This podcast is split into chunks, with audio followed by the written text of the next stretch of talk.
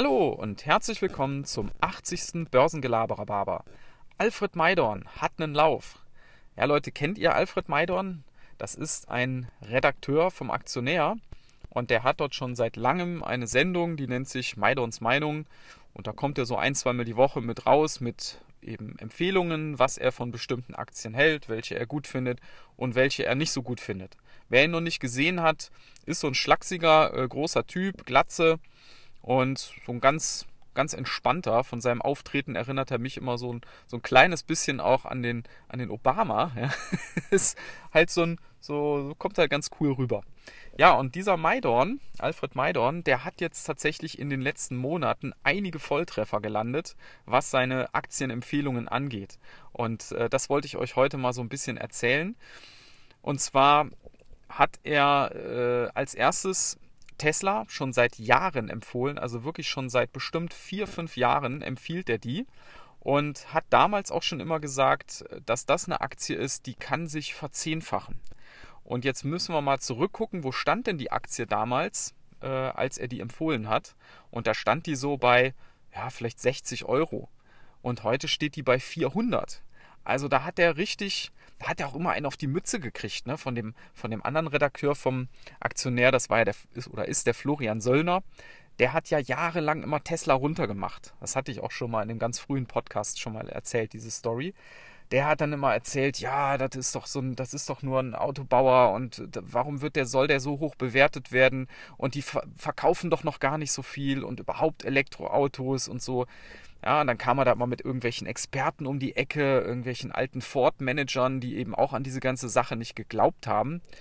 Und ja, der Maidon hat trotzdem immer weiter das so vertreten und er hat äh, Stand heute Recht behalten. Tesla wird jetzt auch in den S&P 500 aufgenommen, also das Ding ist richtig aufgegangen.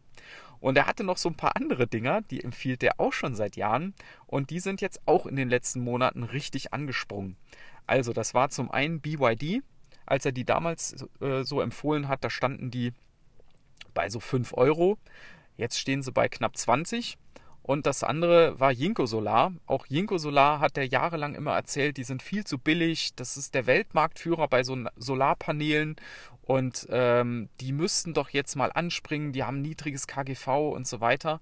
Und tatsächlich Jinko Solar jetzt auch in den letzten Wochen richtig abgegangen. Ja. So, und jetzt hat der Maidon was Neues, was er in den Ring wirft. Und das ist Warta. Habt ihr vielleicht gelesen, wenn ihr dem äh, schon folgt? Er hat jetzt ein Kursziel ausgerufen von Warta.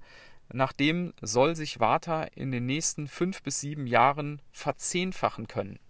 Und zwar unter der Annahme, dass Warta eben in das Autobatteriegeschäft einsteigt und ähm, wenn dann Warta eben ähnlich auch bewertet würde wie andere Autobatteriehersteller, dann könnte das eben so kommen. Und jetzt ist ja die Frage, sollte man dem jetzt folgen? wenn der doch so ein super Experte ist und hat in diesem Bereich ein richtig gutes Auge bewiesen und hat da richtig gelegen bei diesen ganzen Dingern, sollte man dem da jetzt folgen und sollte man da jetzt auch in Warta-Fett investieren, weil die verzehnfachen sich ja. Also da immer aufpassen, auch wenn der in dem Bereich sich sicherlich gut auskennt, meiner Meinung nach, und auch wenn er da jetzt einige Treffer gelandet hat, am Ende entscheiden wir immer selber, ob wir da das kaufen oder nicht. Und wir tragen dann auch das Risiko.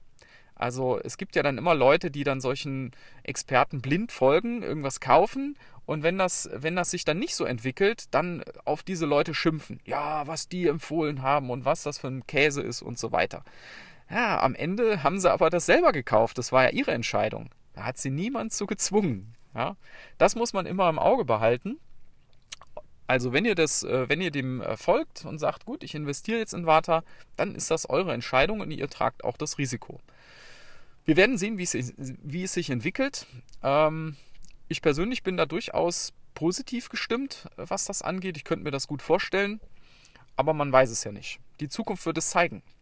In diesem Sinne wünsche ich euch auch ein schönes Wochenende und bis dann. Ciao.